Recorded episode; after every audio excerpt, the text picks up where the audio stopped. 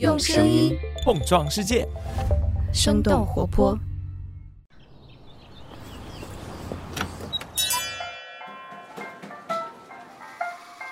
您的生动早咖啡好了，请慢用。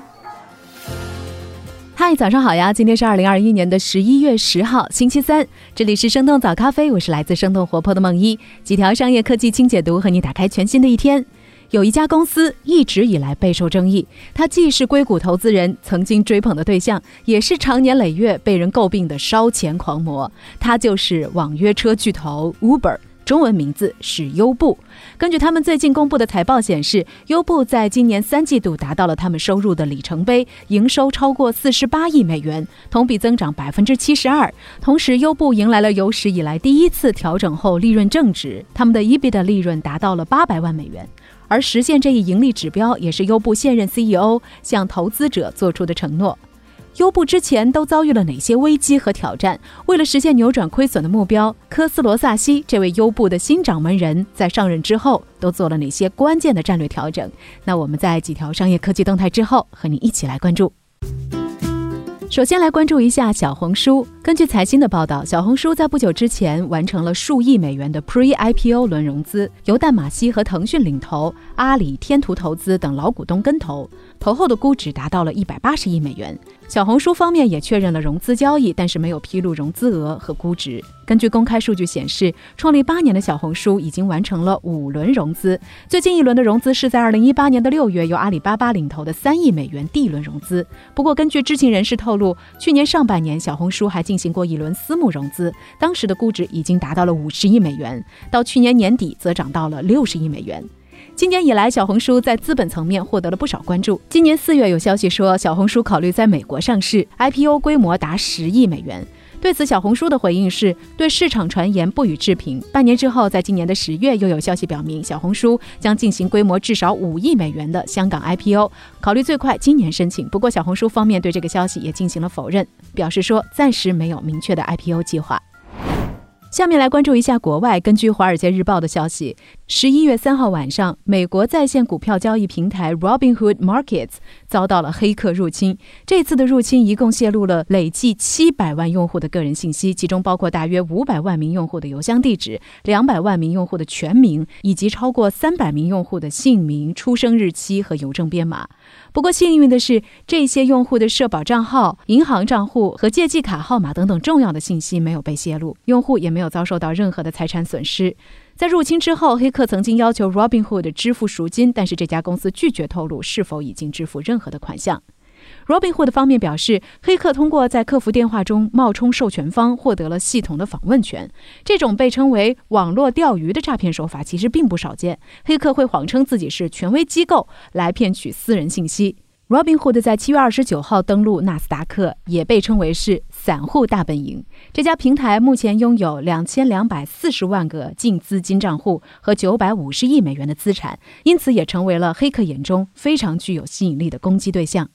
受这次事件的影响，周一纽约盘后交易当中，Robinhood 的股价下跌了接近百分之三。十一月四号，Google 的母公司 Alphabet 宣布在英国成立了一家名字叫做 Isomorphic Labs 的人工智能药物公司。这家新公司将会把技术建立于人工智能实验室 DeepMind 的研究之上，目的是为了将 AI 的深度学习方法应用于药物开发，并且致力于为重大疾病寻找治疗方案。DeepMind 的负责人也将会担任 Isomorphic Labs 的初始阶段的 CEO，来推动实验室和公司的合作，并且组建一支世界一流的跨学科团队，专注人工智能、生物学和医药学等等领域的科技创新。AI 在药物开发的应用是当下医疗行业的热点前沿领域。去年十一月，DeepMind 成功的通过它的深度学习模型 AlphaFold2，精准的基于氨基酸序列预测了蛋白质的 3D 结构。在大约八个月的时间之后，Alphabet 发布了这一 AI 系统预测所形成的数据库，其中包含超过三十五万个预测的蛋白质结构，覆盖包括百分之九十八点五的人类蛋白，并将这个数据库免费提供给全球的科研人员使用。下面的时间和你来关注一下优步的首次盈利。在今年的第三季度，美国网约车巨头优步的首席执行官科斯罗萨西如期完成了他的约定，带领着优步迎来了他们史上第一次调整后的利润正值，完成了优步创立十余年来的首次盈利。科斯罗萨西自上任以来，对这家公司都做了哪些战略上的调整？为了实现盈利，优步在近几年都做了哪些动作？我们在一条小小的早咖啡动态之后，马上和你一起来关注。Hello，你好啊，我是早咖啡小四成员陈太太。下边是一则由我为你带来的早咖啡最新动态。生动早咖啡的内容研究员以及实习生仍在持续的招聘中。如果你对商业科技领域有着浓厚的兴趣，同时具备出色的逻辑分析和洞察力，善于文字表达，喜欢播客，如果你恰好也对我们感兴趣，可以直接投简历至 hr at 生点 fm，或者在生动活泼的微信公众号中回复关键词入场券。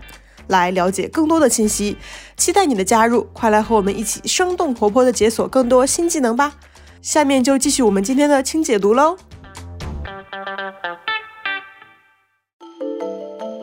来自路透社的消息显示，美国东部时间十一月四号，网约车巨头 Uber，也就是优步，公布了他们今年三季度的财报。在今年七月到九月的三个月的时间里，优步调整后的利息、税项、折旧和摊销前的收益达到了八百万美元，这是优步成立十年以来第一次实现了盈利。而且，这家公司的两个最主要的业务。轿车服务和餐厅外卖业务都实现了扭亏为盈。虽然是在不包括利息、税收、折旧和摊销等等多种成本的季度盈利，但这对于一直深陷亏损泥潭中的优步来说，这次的财报成绩也成为了他们盈利道路上的一项重要里程碑，使得他们得以向外界证明，现在的优步已经具备了可以健康发展的潜力。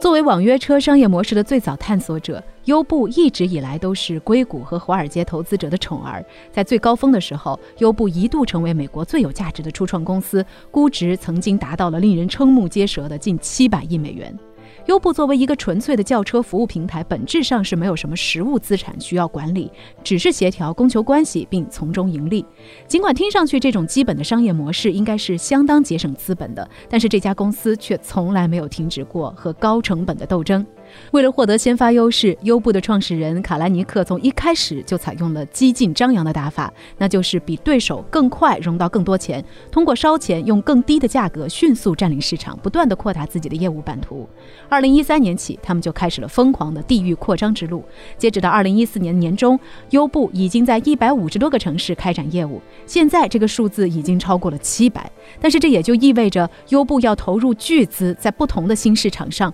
创业游说。处理各种与劳动法或交通法规相关的问题，并且和当地的对手进行竞争。因此，这样的打法也让缺乏成本控制能力的优步元气大伤。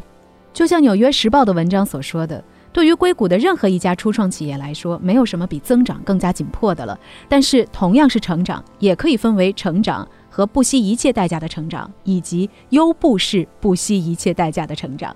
二零一七年，优步的业务规模虽然在大幅的增长，但是它的亏损也达到了四十四点七亿美元。与此同时，一些公司的内部人士认为，优步创始人卡兰尼克不仅对全球扩张的痴迷超越了界限，而且也在法律和伦理上时不时的越过了底线。这种个人风格使得这家充满狼性的超级独角兽越来越多的引起了员工、监管机构、合作伙伴，甚至是投资人的担忧。优步这家公司的有毒文化也在媒体上引起了轩然大波。于是，在二零一七年，卡兰尼克被赶出了优步，达拉科斯罗萨西。接管了这家备受争议的网约车巨头。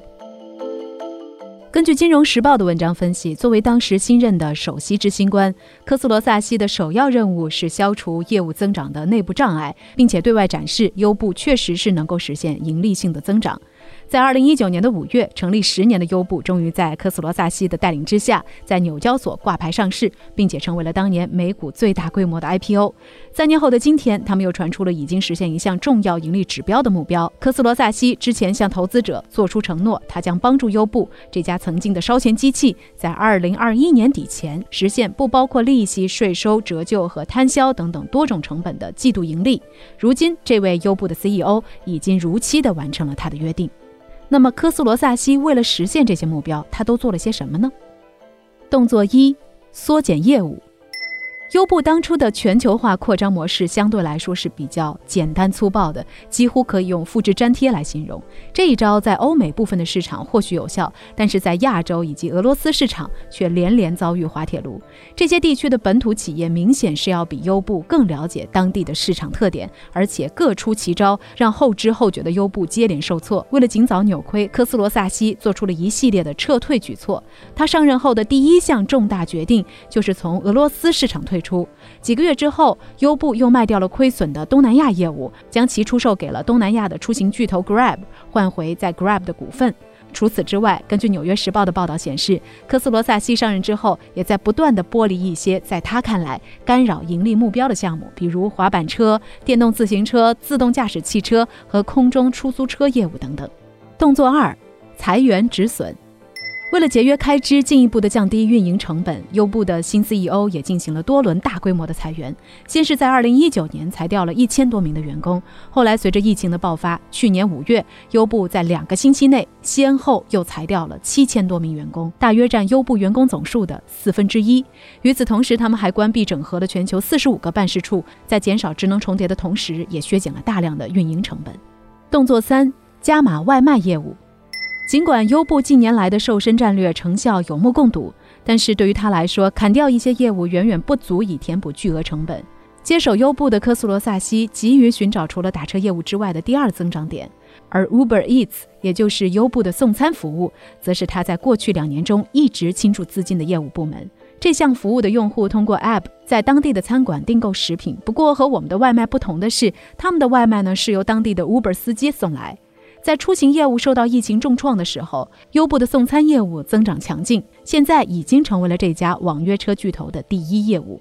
为了抢占更多的市场份额，优步选择收购他们原本的竞争对手 Postmates，来共同对抗行业龙头 DoorDash。根据 Second Measure 的统计报告来看，今年三月 Uber Eats 的市场占有率达到了百分之二十二。如果再算上他们收购的 Postmates，他们的市场占有率就已经接近百分之三十，仅次于市占率百分之五十五的 DoorDash。今年二月，优步还收购了酒类配送服务初创企业 Drizzly，意图进一步的加强外卖配送能力。来自《华尔街日报》的分析显示，随着乘车业务的逐渐复苏和送餐业务的持续强劲表现，首次实现了重要盈利指标的优步，正在向外界展示着他们朝着未来盈利方向的进展，并且在近期重申了他们对维持这一水平的信心。优步预测，今年他们最后一个季度经调整后的 EBIT 利润将会达到两千五百万美元到七千五百万美元。然而，对于优步来说，盈利是否能够常态化还是个问号。他们在未来还要面临着许多挑战。首先是优步在它的网约车业务上遇到的竞争。由于网约车进入门槛不高，难以建立护城河，因此需要持续面对市场上不断涌现的竞争者。在今年的第三季度，其规模较小的竞争对手 Lyft 调整之后的利润连续两个季度实现了盈利。网约车业务上的激烈竞争将持续给优步的盈利带来挑战。其次，另一个威胁是来自于全球范围内的政府监管。由于零工经济的特殊性，优步司机的劳动身份认定以及他们是否享受最低工资保障、带薪休假等等权益，都是各国政府监管的焦点问题。比如，优步最近就输掉了一个在荷兰的诉讼，法律裁定在荷兰使用优步来运送乘客的司机必须受到荷兰劳动法的保护。这些诉讼也会增加优步本来已经很高的监管和法律成本，推迟他们的盈利之路。